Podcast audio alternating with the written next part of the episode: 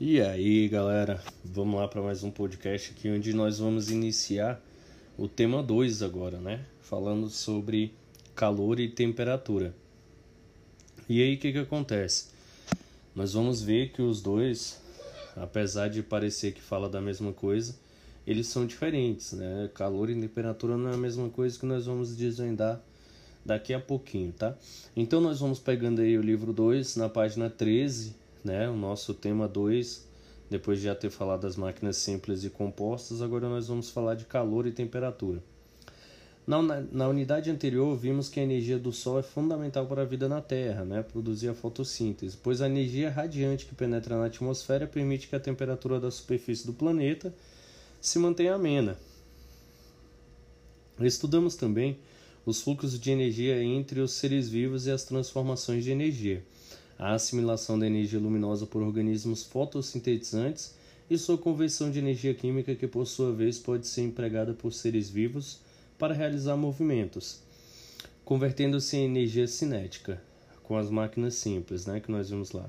Pelo princípio da conservação de energia, compreendemos que a energia não se perde. Assim, a energia química do alimento, não assimilada pelos organismos, é dissipada na forma de calor quando realizamos um esforço físico, como erguer um objeto pesado, a sensação é de que a temperatura do corpo aumenta, né? a gente fica cansado, sente calor, podemos até transpirar. Mas o que é calor? Será que temperatura e calor são a mesma coisa? Já já nós vamos entender que não é, tá? Ainda aí na página 13, sensação térmica. Ao colocar a mão sobre um objeto, o tato permite captar a sensação térmica a respeito do objeto. Percebemos se está quente, frio, gelado ou morno. Embora a capacidade de perceber se algo está quente ou frio seja muito útil, ela não é precisa e pode até mesmo nos enganar. Então, se eu coloco a mão em uma panela quente, eu sei que está quente, mas às vezes eu encosto e não sei o tanto que está quente, ela pode me queimar. Pense, por exemplo, na sensação térmica ao sair de uma piscina ou de um rio em um dia quente. Por que sentimos frio? Nesse momento, com o corpo molhado, forma-se sobre a pele uma fina camada de água que evapora aos poucos, produzindo troca de calor entre o corpo e a água. Como o corpo perde calor, temos a sensação de que o ar está mais frio do que antes, de quando nos molhamos, mesmo que não esteja.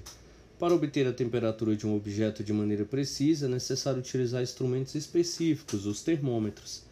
Então, galera, a sensação térmica é somente aquilo que a gente sente, mas o que a gente sente não é determinado, não é exato a temperatura que está ali, né? Por exemplo, eu posso sentir né, que está muito frio, congelando. Eu falo, caraca, velho, deve estar tá uns menos 10 graus, né? Mas aí, pra gente aqui no DF, quando tá 10 graus positivo, a gente já acha que tá negativo, porque é muito frio, é um frio muito mais do que nós estamos acostumados. Se der 5 graus então, aí a gente tem a sensação de que está menos 30, que vai nevar, né? Porque a nossa sensação ela não é precisa. A gente só tem uma noção de que ou está muito frio ou está muito quente.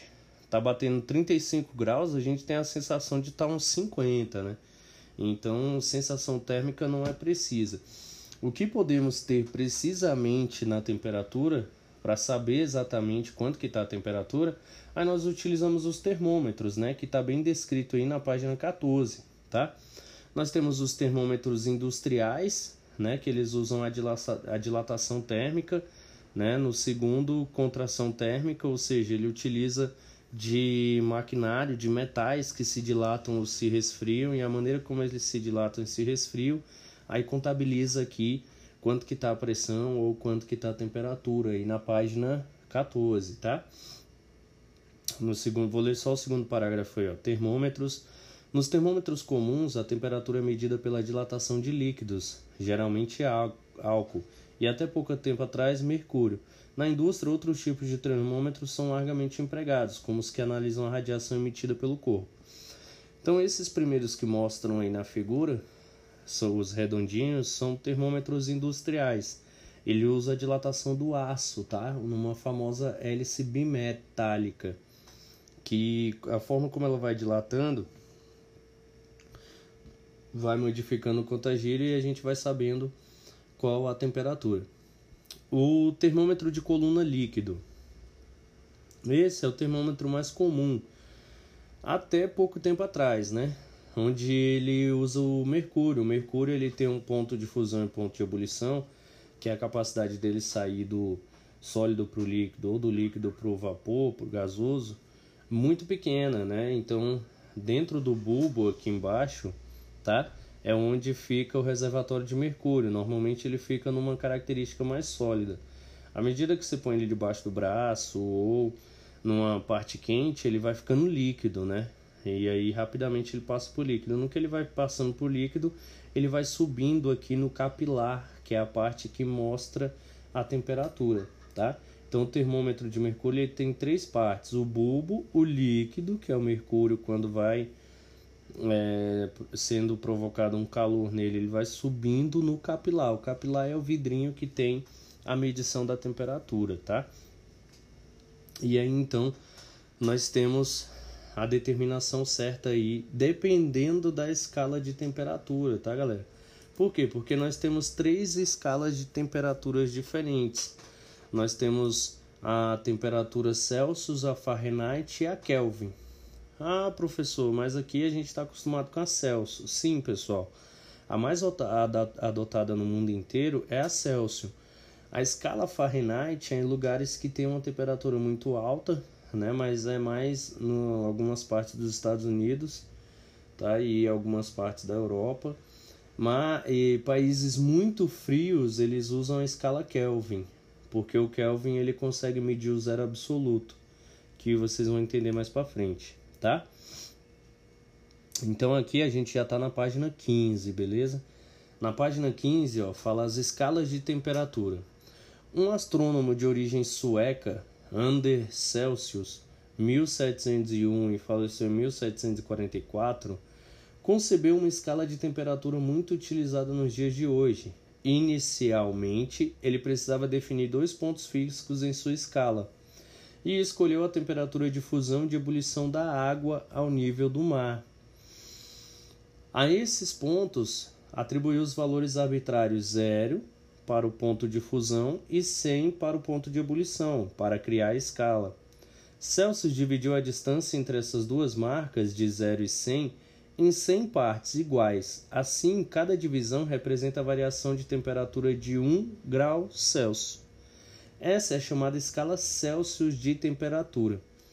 Além da Celsius, alguns países adotam outras escalas de temperatura. A escala Fahrenheit é utilizada em alguns países de língua inglesa. Essa escala foi criada pelo físico e engenheiro alemão Daniel Gabriel Fahrenheit, que nasceu em 1686 e faleceu em 1736. Nela, os pontos de fusão de ebulição da água têm valores de 32 Fahrenheit e 212 Fahrenheit, respectivamente. Outra escala importante muito utilizada no meio científico é a escala Kelvin, criada pelo físico, matemático e engenheiro britânico William Thomson, 1824 a 1907. Lord Kelvin, nessa escala, tá? Os pontos de fusão e de ebulição da água têm valores aproximados de 273 Kelvin e 373 Kelvin, respectivamente. Essa escala é chamada absoluta, pois o valor de 0 graus Kelvin, também chamado zero absoluto, é a temperatura mais baixa que se pode atingir, na qual o movimento dos átomos e das moléculas cessaria completamente. Esse valor equivale a aproximadamente menos 273 graus Celsius. A menor temperatura já produzida pelo ser humano é de 0,45 kelvins, 450 picokelvins, pouco menos de meio bilionésimo de Kelvin, obtido em um laboratório do Instituto de Tecnologia de Massachusetts, nos Estados Unidos, em 2003. Então, pessoal, essas três escalinhas aí que eu falei para vocês a mais comum e usada no mundo inteiro é a escala Celsius. A escala Fahrenheit ela foi descoberta um pouco antes, tá? Ela tem as, as medidas maiores, ela mede em alguns estados americanos e alguns países da Europa. E os países mais frios, eles têm a mania de usar a escala Kelvin. Por exemplo, aqui no Brasil nós usamos a escala Celsius. Aí vamos supor que nós estamos saindo daqui de Brasília, que está na temperatura normal de 25 graus Celsius. Esses 25 graus Celsius, lá em Miami, por exemplo, nos Estados Unidos, é medido em Fahrenheit. De repente, Miami também está 25 graus Celsius, só que lá a temperatura é medida oficialmente em Fahrenheit. E Fahrenheit é sempre maior. Então lá vai estar tá mais ou menos uns 80, 85 graus Fahrenheit. De repente a pessoa que não sabe disso chega lá e fala: Caraca, tá 85 graus, aí vai morrer de calor. Não, na verdade é a mesma temperatura de 25 graus Celsius, só que a escala é diferente. A mesma coisa que a pessoa chegar de repente, sai daqui de Brasília a 25 graus Celsius e vai para o Canadá, para Toronto, no Canadá. Lá é medido em escala Kelvin, porque lá são temperaturas, eh, são é, cidades e estados nórdicos que a gente chama, muito frio.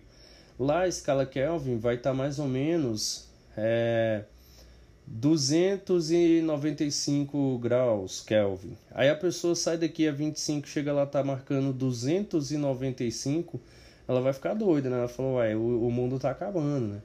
E tá, tá acabando no, no, temperatura elevada, só que tá extremamente frio.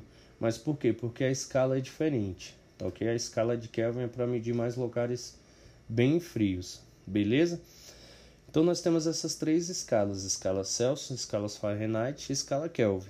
Então, galera, nesse podcast a gente fica por aqui, né? Falamos aí da página 13 até a 15. Na página 13 nós falamos de é, sensação térmica, né? Que calor e temperatura nós vamos estudar mais para frente, que são diferentes. Sensação térmica é aquilo que a gente sente, mas não é preciso, não é a temperatura precisa. Eu sei que está bastante frio, mas eu não sei o quão frio exatamente está. E para isso nós temos os termômetros, que está indicado lá na página 15. Os termômetros lá na página 15 eu tenho eles industriais, até pouco tempo atrás era muito comum usar os de mercúrio, aliás, na página 14, tá? Os termômetros. Até pouco tempo atrás era muito comum eu usar o de mercúrio, só que hoje, galera, nós já usamos os eletrônicos, né? Aqueles que já têm é, uma capacidade de laser, tá? Eles emitem uma pequena luzinha, tem todo um, meque um, um mecanismo eletrônico dentro deles que eles conseguem captar a temperatura. Hoje em dia eu não preciso nem triscar na pessoa. Se eu tiver um desses termômetros mais modernos, onde eu só aperto um laserzinho né, na, na testa da pessoa, ela já me indica a temperatura, tá ok? Um mecanismo mais avançado. E na página 15, essa temperatura ela pode ser descrita pelo termômetro em três escalas diferentes. Eu posso ter termômetros com escala Celsius, termômetros com escala Fahrenheit e termômetros com escala Kelvin. Existem alguns termômetros que você compra da China, por exemplo, mas até vendido no Brasil e tudo mais, que ele já vem dando as três escalas. Ele tem desenhado nele as três escalas, tá? Mas normalmente os daqui do Brasil vão vir todos em escala Celsius, tá?